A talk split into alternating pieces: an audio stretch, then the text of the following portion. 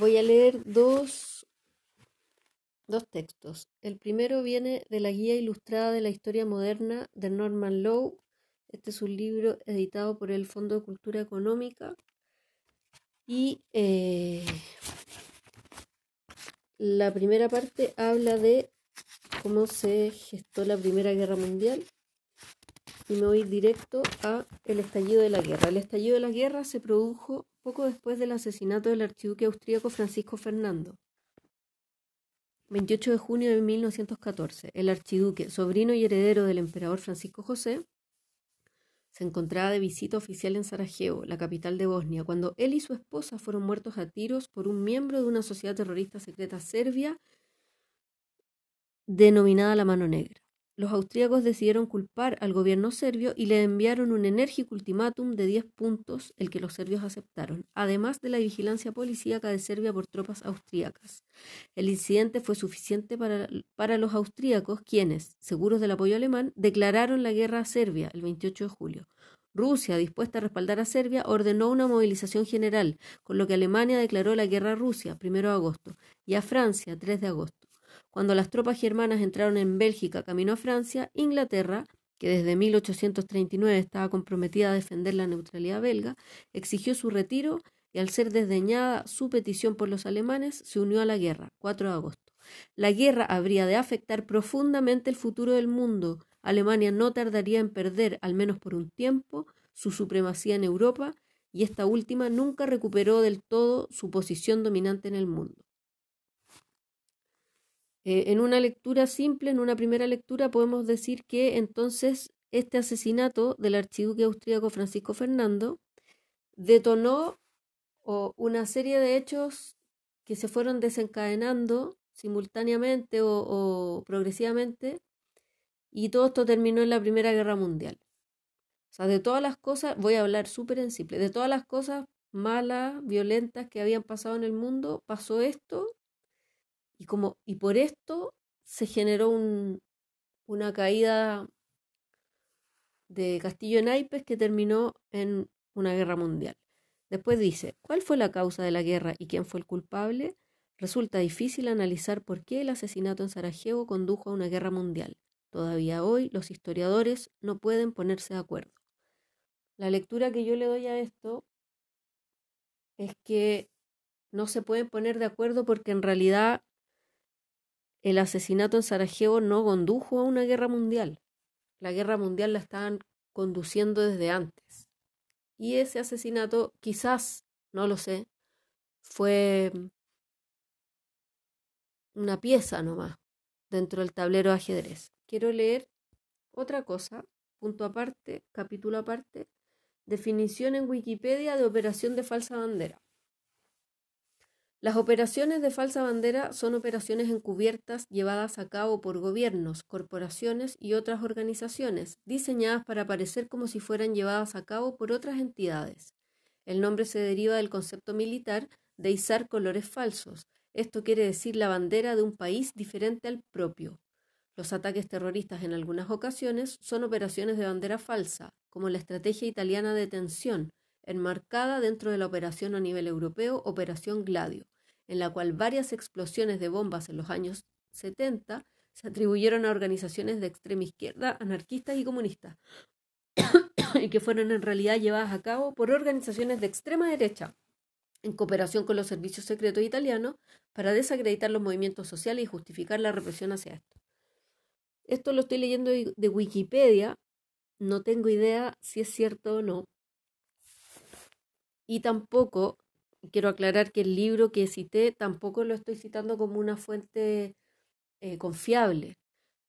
No tengo idea, porque no sé mucho de historia al nivel, al detalle y al nivel que se necesita como para hacer un análisis crítico. No. Pero lo que sí me parece muy obvio o muy claro, y por eso hago este podcast, es que todas las personas tenemos sentido común, podemos juntar ideas, juntar, eh, hacer, ¿cómo se dice? Tener un pensamiento por, eh, por analogías, juntar cosas que son parecidas o identificar patrones. Todas las personas podemos hacer eso. Y yo identifico un patrón no en lo del archiduque y en lo que acabo de leer de Wikipedia. Son los ejemplos que tengo a mano y que se me ocurren ahora. Son solo ejemplos, no me interesan esos hechos puntuales. Eh, pero los patrones que sí identifico son las operaciones de falsa bandera. Con, esto quiero decir que lo narrado de los años 70 y de la operación Cadio, no tengo idea qué es, no sé si es verdad o mentira, da lo mismo. Pero operaciones de falsa bandera desde que, desde que el mundo es mundo que existen. Es una estrategia muy vieja para generar un conflicto. Eh, y creo que estaría bueno que nosotros, no sé, las personas comunes y corrientes como yo, eh, tuviéramos eso presente, que existen las operaciones de falsa bandera. Y antes de reaccionar emocionalmente, antes de apoyar una causa de forma visceral, nos pudiéramos, pudiéramos dar un paso al lado, sentarnos, fumarnos un cigarro, tomarnos un café, tomar un vaso de agua, mirar al infinito y, y ver qué es lo que está ocurriendo, no para analizar las causas ni desentrañar los misterios, sino que ver que la forma general que se está dibujando se parece a otras formas generales que ya hemos visto. Es eso nomás. me gustaría haber sido clara, pero es es ver eh, de nuevo lo mismo. Eh, me gusta mucho el dicho nadie sabe para quién trabaja. Me gusta porque lo encuentro muy sabio, pero no me gusta porque también lo encuentro muy triste. Creo que en los asuntos mundiales, globales, es muy difícil pensar o hacer las cosas pensando en que, en que uno controla las variables o las conoce ni siquiera. Yo creo que eso hoy día más difícil que nunca y ni siquiera sé si ha sido posible alguna vez. Pero, pero sí no está mal tener alguna herramienta para pensar, porque es importante ese poder que tenemos los seres humanos de, de pensar, de sentir, de reflexionar y de creer en nuestra inteligencia, en nuestras ideas, en nuestras visiones porque eso es lo que somos, eso es lo que tenemos, y el mundo humano está construido por nosotros, por gente igual que tú y que yo.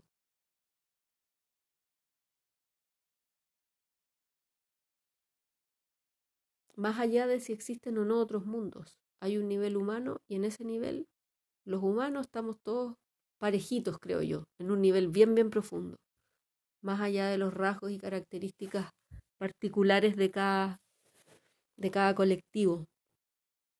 Entonces me hace falta en nosotros confiar en, nuestra, nuestras visiones, en nuestra mente y sí, pues buscar patrones, buscar patrones, buscar patrones. Estos atentados, lo que pasó en Estados Unidos, ¿qué generó? ¿Cuál fue el efecto de, lo que ocurrió? ¿Quién ganó plata con eso? ¿Quién, se vio beneficiado? Eh, no sé cómo decirlo. Por ejemplo, una consecuencia que tuvo el atentado de las Torres Gemelas fue que se reforzó y se, se como, ¿cómo se dice? Se,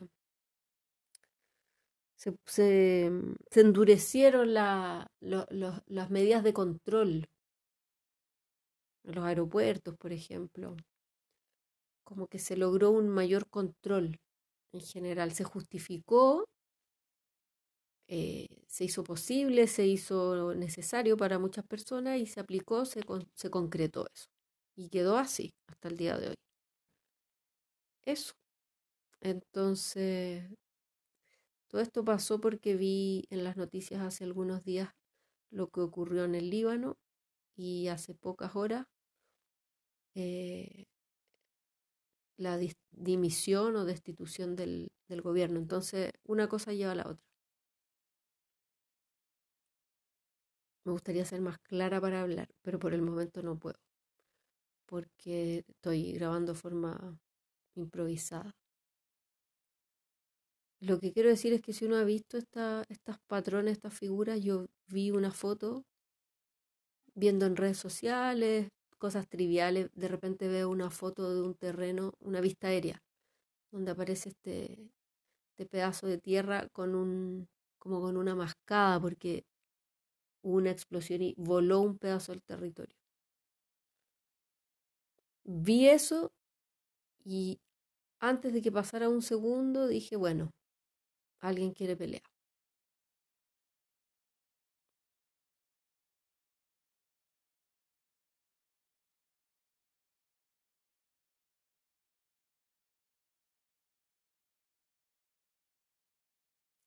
¿Cómo decirlo? Y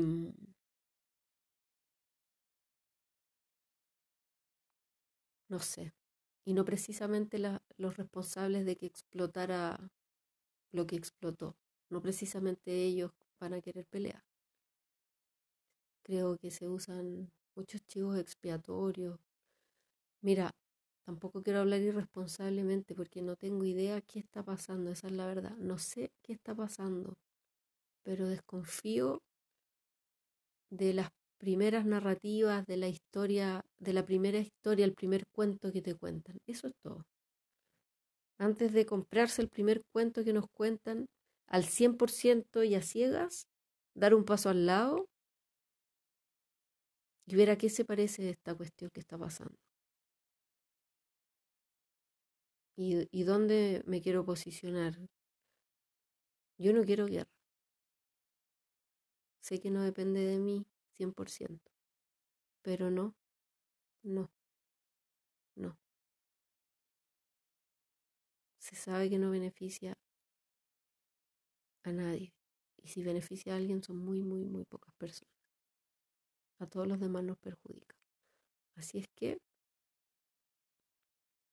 los que estamos pulsando por la paz, cada uno desde nuestras trincheras, este es un mensaje y un saludo desde Radio Temporal.